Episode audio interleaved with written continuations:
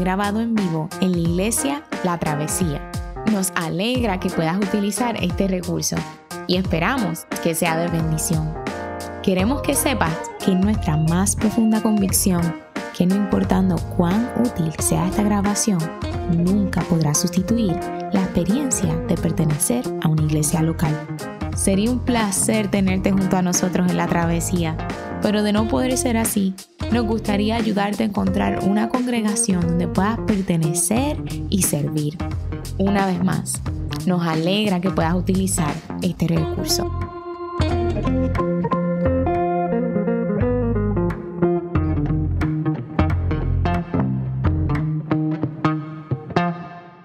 Buenos días a todos, familia. Mi nombre es Yamir Alejandro. Por la gracia de Dios tengo el privilegio de pastorear esta hermosa iglesia, Iglesia La Travesía. A las personas que se han unido eh, por primera vez a nosotros en este servicio esta mañana, bienvenidos. Gracias por estar con nosotros. De verdad que nos dan un gran regalo con su presencia. El texto de hoy es un texto muy interesante. Eh, de momento comienzan un montón de rituales y ceremonias a describirse ahí que nosotros no estamos, con los cuales nosotros no estamos muy familiarizados. Hay unas tortolitas ahí ofreciéndose unos sacrificios y es como si usted y yo de momento tuviéramos aquí a, nuestros hermanos Felipe y Mariana que son de Brasil, los invitamos una noche a dar un par de asaltos por ahí en la Navidad y les decimos, y se va a formar allí un bembé en cada casa y vamos a asaltar una casa y vamos a asaltar la otra. De momento todos ellos asustados, porque la cultura eh, que tenemos ellos y nosotros no es una cultura compartida. Tendríamos que entonces empezar a explicar de qué se trata todo esto que está ocurriendo aquí. Hay costumbres en este texto, familia, que son muy ajenos a nuestra cultura y a nuestras prácticas de fe hoy día en Puerto Rico, en el año 2020. Estos rituales descritos eh, en el texto los voy a poner por aquí, en el, si alguien me los puede poner en el, déjeme yo pararlo por aquí, Maika me ayuda por ahí. Este, de momento nos dice, en el, en el, verso anterior se habla de un ritual, la circuncisión, luego se nos dice en el verso 22 que cuando se cumplió el tiempo, ¿qué, qué tiempo se cumplió? ¿De qué, ¿De qué está hablando? Según la ley de Moisés, ellos viven cerca de 1500 años después de Moisés. ¿Qué, es eso que había en la ley de Moisés? Ellos debían purificarse. ¿Purificarse de qué? ¿Qué es eso de purificarse? ¿Para qué están yendo María y José al templo a purificarse? Para ser presentado al Señor. Y de momento hay un montón de cosas aquí que uno le pasa por encima y uno de acá del 2021 no dice, pues ahí está todo eso. Algunas prácticas, ¿verdad? Dios sabrá de qué se trata todo eso. Yo quisiera que nosotros eh, eh, en esta mañana tomáramos unos minutitos para desempacar todas estas cosas que están aquí. Quisiera mencionarles una palabra, tal vez la palabra favorita o el libro favorito de muchos cristianos, Levítico. Este, usted lo lee por las mañanas, el, libro, el libro favorito, que usted cuando necesita un poco de inspiración, usted se va al tercer libro de la Biblia, Levítico, y comienza a leer allí todas las ceremonias, todos los rituales descritos de cómo se debían hacer, todos los sacrificios descritos, y uno dice, wow, aquí hay tanta sangre que yo no puedo ya ni, ni, ni, ni manejarlo.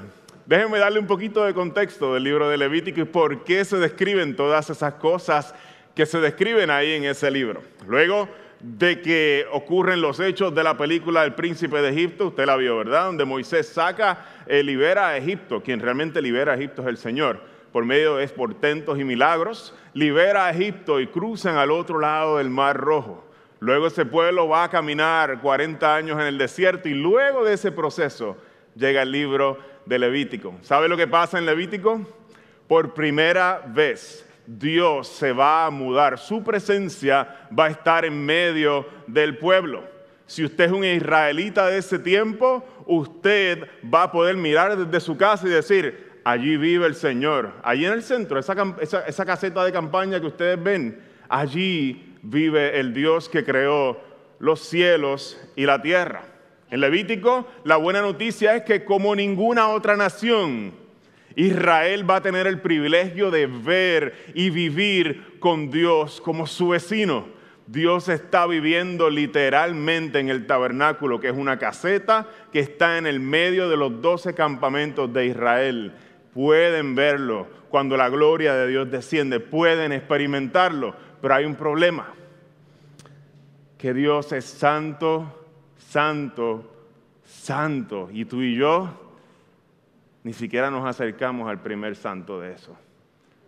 Tú y yo estamos más chavados de lo que pensamos. Así que lo que es una belleza y un privilegio se vuelve un problema increíblemente pesado. Levítico. Por eso es que nos pesa leer el libro de Levítico. Porque de momento se empiezan a describir todos los sacrificios y todas las ceremonias que el pueblo de Israel tiene que hacer para acercarse a Dios en el templo.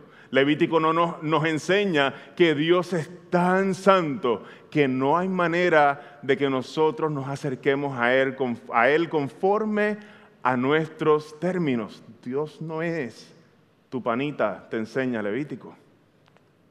Levítico te enseña que hay, una, hay un quebranto de la conexión entre Dios y tú tan grande que sacrificios de sangre se tienen que ofrecer para que Dios pueda tener comunión contigo.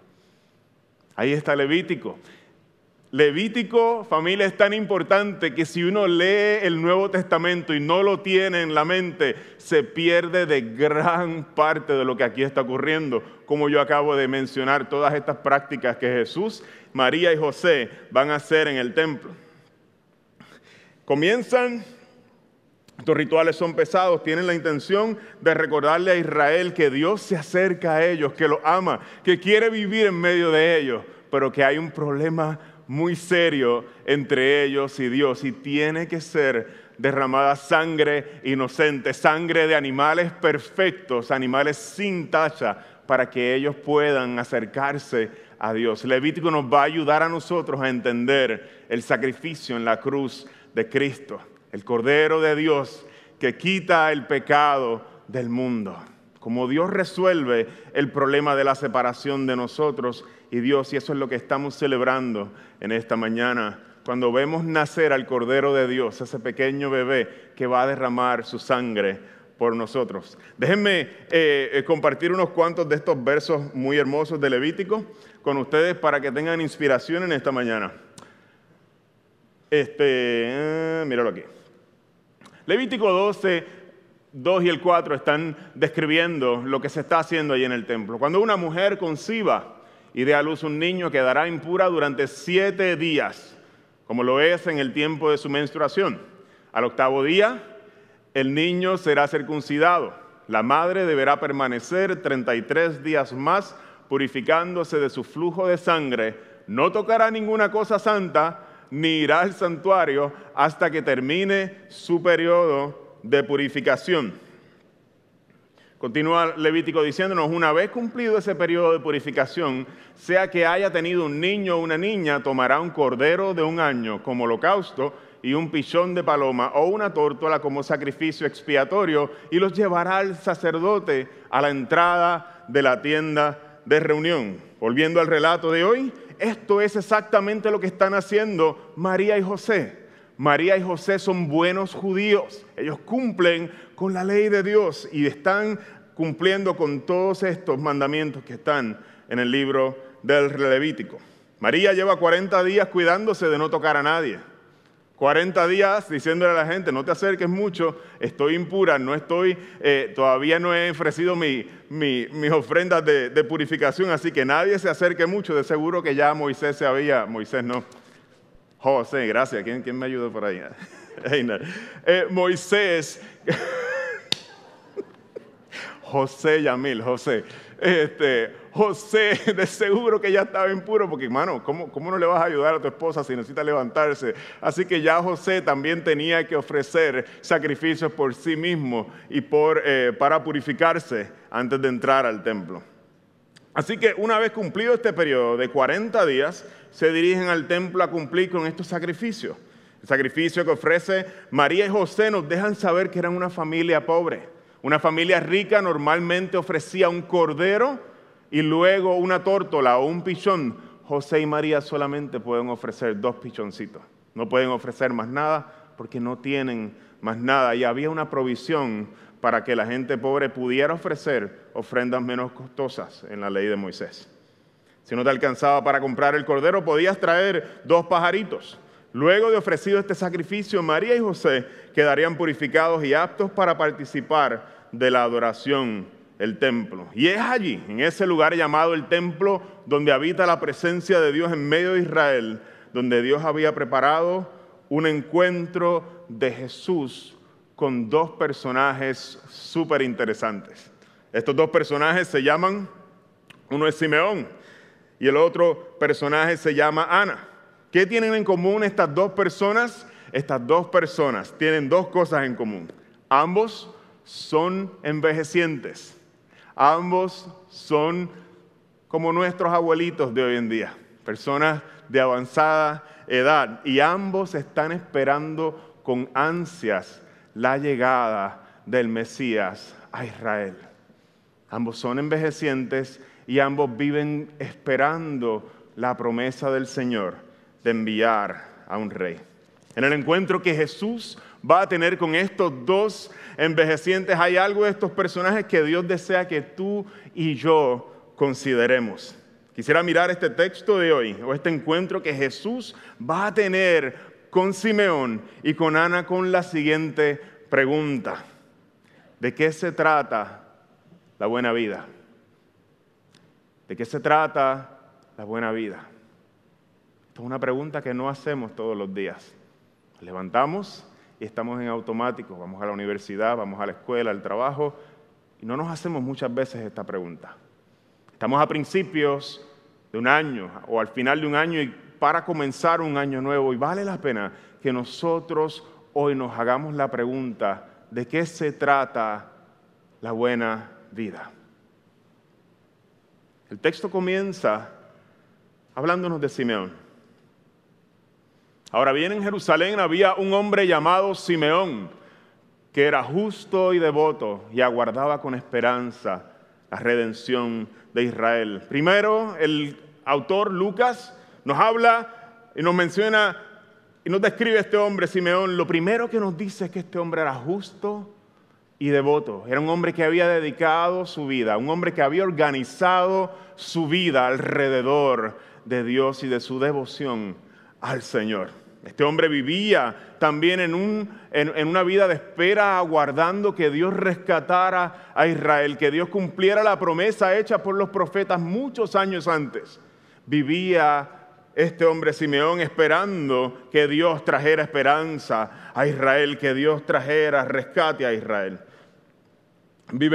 Simeón deseaba con ansia ver que Dios liberara a Israel como los liberó una vez de Egipto. Ese era el deseo de su corazón, ver los milagros del Señor liberando a su pueblo. Y Simeón llega al templo ese día, donde María y José ofrecen sus sacrificios y allí cuando ve al Mesías, cuando ve a ese niño hermoso que está siendo presentado en el templo, lo toma en sus brazos y Simeón no puede sino que comenzar a cantar una canción.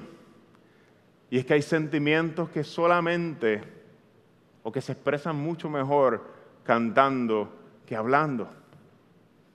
Me trae a la mente una de mis canciones favoritas, una canción que narra una tristeza muy profunda del cantante Héctor Lavoe. Siempre me ha llamado la atención el famoso cantante, aquel, nos dice la canción, a quien todos aclaman, aquel que tiene todo lo que tú y yo hemos deseado en la vida, aquel que tiene fama, pero a pesar de su fama, en esta canción nos deja ver el profundo dolor y el profundo vacío que nadie puede ver. Y nadie pregunta si sufro, si lloro, si llevo una pena que hiere muy hondo. Yo soy el cantante, porque lo mío es cantar y el público paga para poderme escuchar. Y usted sabe cómo sigue por ahí. Hay sentimientos del alma que se expresan mejor cantando. Y eso es lo que hace Simeón cuando ve su esperanza encarnada, el Dios, como decía José Elías, que entra en nuestro barrio. El Dios que se mudó a vivir con nosotros, este, Simeón lo ve de frente, lo carga en sus brazos y no puede sino comenzar a cantar. Toma al niño en sus brazos y compone una canción muy hermosa que comienza con las siguientes, con la siguiente expresión, según tu palabra, Señor soberano, ya puedes despedir a tu siervo en paz. Según tu palabra, Dios soberano, estoy listo para que me lleves. Puedo morir en paz. Estoy listo. Mi alma está satisfecha con lo que me has dado. Simeón exclama, ya puedes llevarme, Señor. Estoy en paz. Simeón enfrenta el hecho más trágico, la muerte misma, la que nos pone a temblar a nosotros y dice, esto no es nada, estoy en paz, llévame Señor. ¿De dónde viene tal fortaleza? ¿De dónde viene esa profunda satisfacción que expresa Simeón? Próximos versos nos dicen por qué él experimenta tal paz.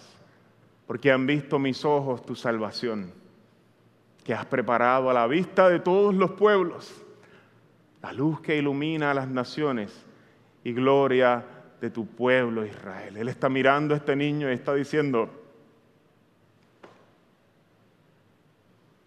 es que tú vas a salvar el mundo. Y ya yo pude verlo. Cuestión de tiempo. Llévame, Señor. Estoy en paz. Estoy listo para reunirme contigo. Para Simeón, tomar a Jesús en sus brazos, mirar su rostro y ver que Dios ha cumplido su promesa le basta para ir a la tumba en paz, no peleando, no deprimido, una profunda paz. ¿De qué se trata la buena vida? Nos estamos preguntando esta mañana. Familia, para Simeón la buena vida es haber vivido como un hombre justo y devoto, esperando en su Dios y Salvador. Para Simeón, la buena vida es haber organizado toda su vida alrededor de la llegada de su Salvador, de aquel niño que él pudo ver en sus brazos. Hay un año que está por comenzar. En esta época muchos de nosotros Hacemos resoluciones de año nuevo. Entre las más comunes que yo miraba está bajar la panza. Parece que la pandemia nos ha dejado con más panza a muchos de nosotros. Este, así que esa es una de las resoluciones de año nuevo.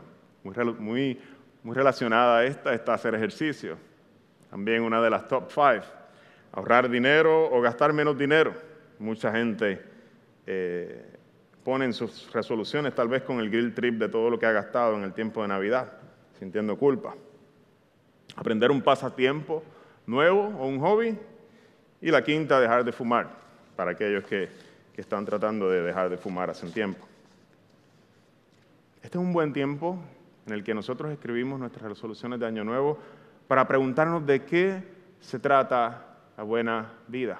Comienza un año y Dios nos da la oportunidad comenzar un periodo nuevo, de comenzar nuevos hábitos, de comenzar nuevas cosas en nuestra vida. Dos consejos que quisiera darte, basados en la Escritura. Que tus resoluciones no solamente se traten de ti y de tu éxito, de tus negocios, de cuán bien te va a ir a ti. Que no sean solamente metas personales, centradas en ti. Mucho individualismo en las, en las resoluciones que acabo de leer las últimas cinco que, mencioné, sino que en tus prioridades hay espacio para invertir, glorificar a Dios por medio de relacionarte bien con otros. Si me organizaba su vida alrededor del Señor, parte de organizar nuestra vida alrededor del Señor es relacionarnos bien con otros. Relaciones rotas, tú necesitas tal vez mejorar tu relación con la iglesia, con tu familia, que en tus metas glorifiquen a Dios y no sean solamente metas individualistas, que busquen tu mejoramiento personal. El Señor nos invita a organizar nuestra vida alrededor de Él. Número, número dos, que en todo lo que emprendas, busques la manera en cómo servir a Jesús. Que Jesús sea el centro de todo lo que tú haces. Este año, eh, como ustedes saben mucho, eh, a mí me encanta tocar la guitarra y me encanta cantar. Ese, ese diría el hobby de mi vida. Ese es el, algo que, llena mucho eh, mi corazón. Me encanta hacerlo. Pero este año me convertí en un, o me estoy convirtiendo en un fan o, en un enfiebrado de trabajar con madera. Este, me, da, me da un poco de vergüenza decir esto frente a Steven, porque Steven es un duro. Él construyó todo esto acá atrás bien lindo y, construye techo y todas esas cosas. Yo solamente hago algunas cositas allí básicas, pero es una de las cosas que, que me gusta. Yo decía, a veces Cecilia me ve y yo estoy mirando, eh, paso un montón de tiempo mirando videos y ella me dice, ¿qué estás viendo? Y yo, pues, ¿cómo se usa un router? O, cómo se usa esta tal, tal, tal herramienta de madera porque me quiero comprar una, o tal herramienta, o una, sierra de banco, y cómo se usa esto, y cómo hacer distintos cortes. Y yo paso mucho tiempo a veces eh, mirando eso y me da un poco de vergüenza porque yo, tú eres pastor, se supone que tú estés leyendo un libro de teología, no, no estés aquí mirando videos de madera.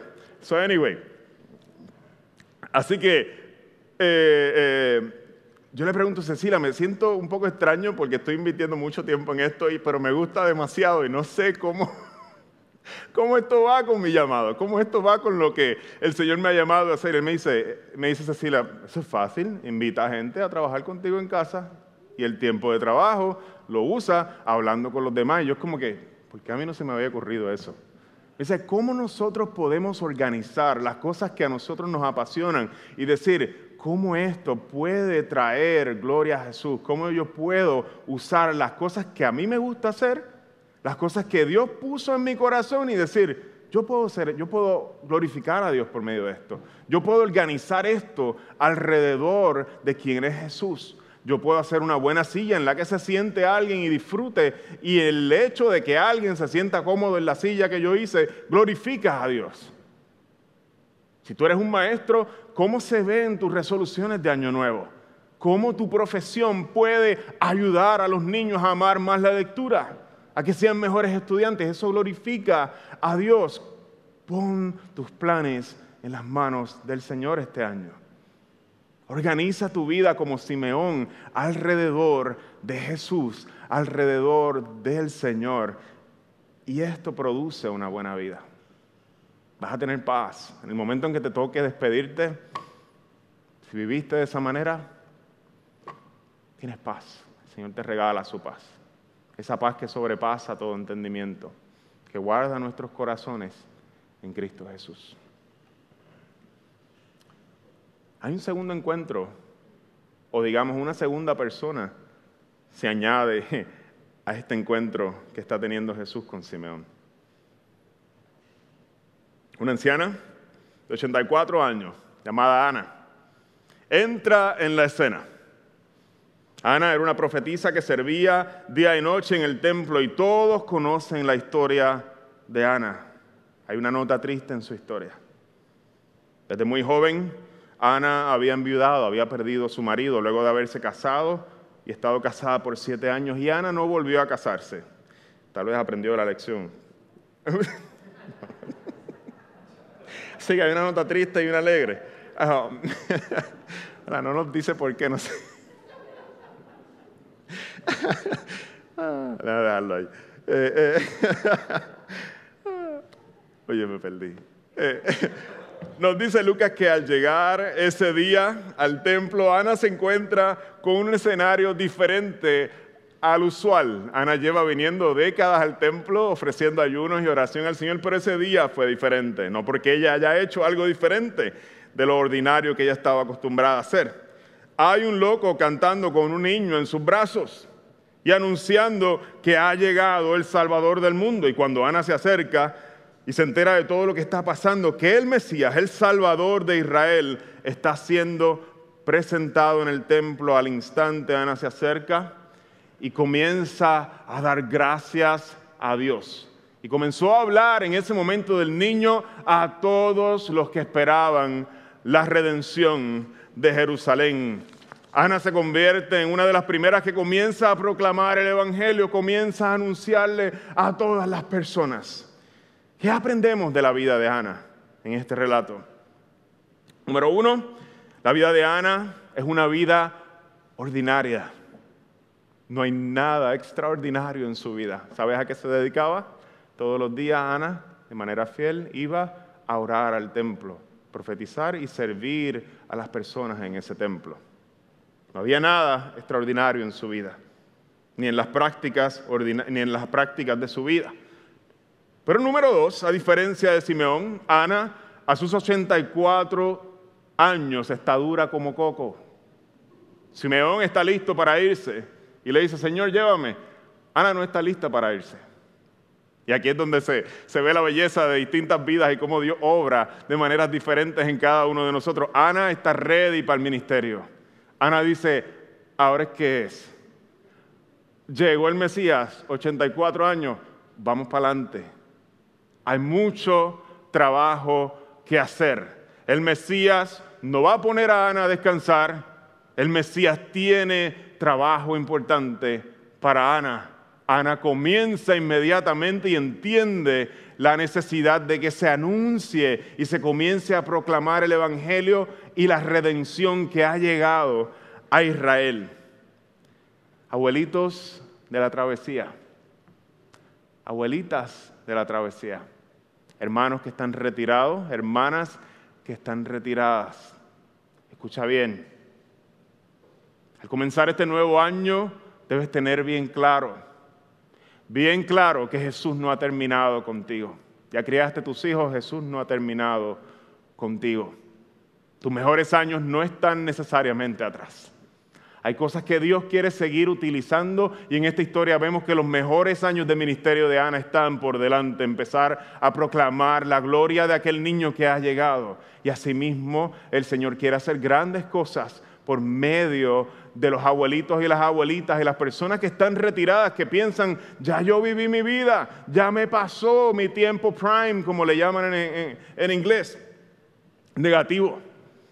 Nada puede estar más lejos de la verdad. La Biblia nos enseña y es bien importante que nosotros lo aprendamos, que cada etapa en la vida tiene su belleza y necesitamos descubrir la belleza y cómo Dios va a utilizarnos en cada etapa de nuestra vida. No va a ser igual la manera en que se utiliza un joven que un adulto. El otro día miraba por Facebook y solamente ver la foto de una de las abuelitas de la travesía me trajo tanta alegría. Yo decía, ella no hizo nada. Y ella no entiende, nunca va a entender lo lindo que fue ver una foto de su sonrisa en Facebook. Hay algo que hay en ellos, una gracia que Dios les da a ellos que no nos da a nosotros. A mí parte de las cosas que me mantienen en Puerto Rico es el deleite de saber de que mis dos niñas crecen con sus abuelas, con sus abuelos, con sus bisabuelas, con sus tías que le llaman mamá también. Hay algo que ellos pueden dar que yo no puedo dar. No se trata de forzarme, se trata de una gracia especial que hay en los hermanos envejecientes que no hay en nosotros los que estamos a mitad de vida o los que son más jóvenes. El Señor quiere hacer algo contigo que no va a hacer con más nadie.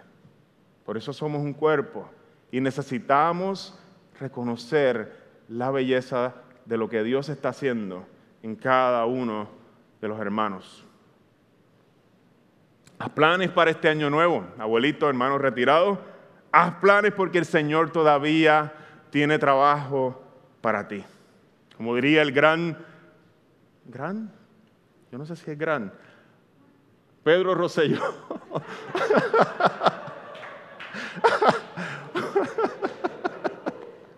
para aquellos que están esperando, para aquellos que ponen su confianza en Cristo, lo mejor está por venir. Quisiera ir concluyendo este mensaje. Hemos estado considerando la pregunta de qué se trata la buena vida. Una pregunta muy importante al momento de comenzar un nuevo año. ¿De qué se trata la buena vida? Familia, la buena vida no está caracterizada por una serie de reglas o técnicas que tenemos que aplicar en este nuevo año. La buena vida no está caracterizada tampoco por cuán grandes y envidiables sean tus logros y que los postees en todas las plataformas y todo el mundo te alabe y te vea y vea lo bien que te va. Esa gente a veces son la gente más triste y necesitan la aprobación de todo el mundo, por eso están poniendo fotos todo el tiempo. Anyway, no nos vayamos por ahí. La buena vida, nos dice la Escritura, está caracterizada por nuestra unión con Jesucristo, nuestro Salvador. La buena vida está caracterizada por organizar nuestras vidas alrededor de Él. Y sea lo que hagamos de palabra o de hecho, lo hagamos como para el Señor. Quien vive así encuentra plena satisfacción. El apóstol Pablo nos ofrece, nos regala las siguientes palabras de la versión Reina Valera 9, 1960. Con Cristo estoy juntamente crucificado. Yo morí con Cristo a mí. Y ya no vivo yo, mas vive Cristo en mí. Y lo que ahora vivo en la carne, lo vivo en la fe del Hijo de Dios, el cual me amó y se entregó a sí mismo por mí. La buena vida está en que Cristo viva en mí. Nuestra unión con Jesús es lo que nos da la valentía como Simeón para enfrentar aún la misma muerte en paz. Y nuestra unión con Jesús es lo que le da sentido al trabajo que hacemos día a día.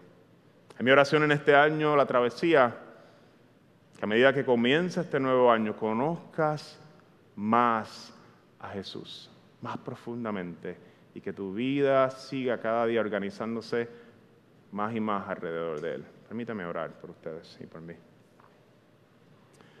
Señor, hemos eh, contemplado tu palabra.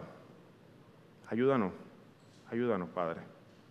Yo no sé cómo a veces encontrar la fuerza para hacer lo correcto. Te pido que, que tu Espíritu me dé fortaleza a mí, que le dé fortaleza a los hermanos aquí de la iglesia, a medida que comienza este nuevo año, que nuestros corazones, Señor, sean formados de manera gradual, poco a poco, como lo haces en el silencio, y que nuestra vida cada día se organice más alrededor tuyo. Regálanos esa bendición, Padre. No nos dejes llegar a nuestra vejez y mirar hacia atrás y sentir que perdimos toda nuestra vida, invirtiéndola en nuestros grandes planes individualistas. Ayúdanos en este año que se acerca. Gracias por Cristo, el Salvador, y en su nombre oramos. Amén y amén. Tenemos un tiempo para considerar la palabra predicada en esta mañana mientras escuchamos los himnos que nos van a estar dirigiendo nuestros hermanos.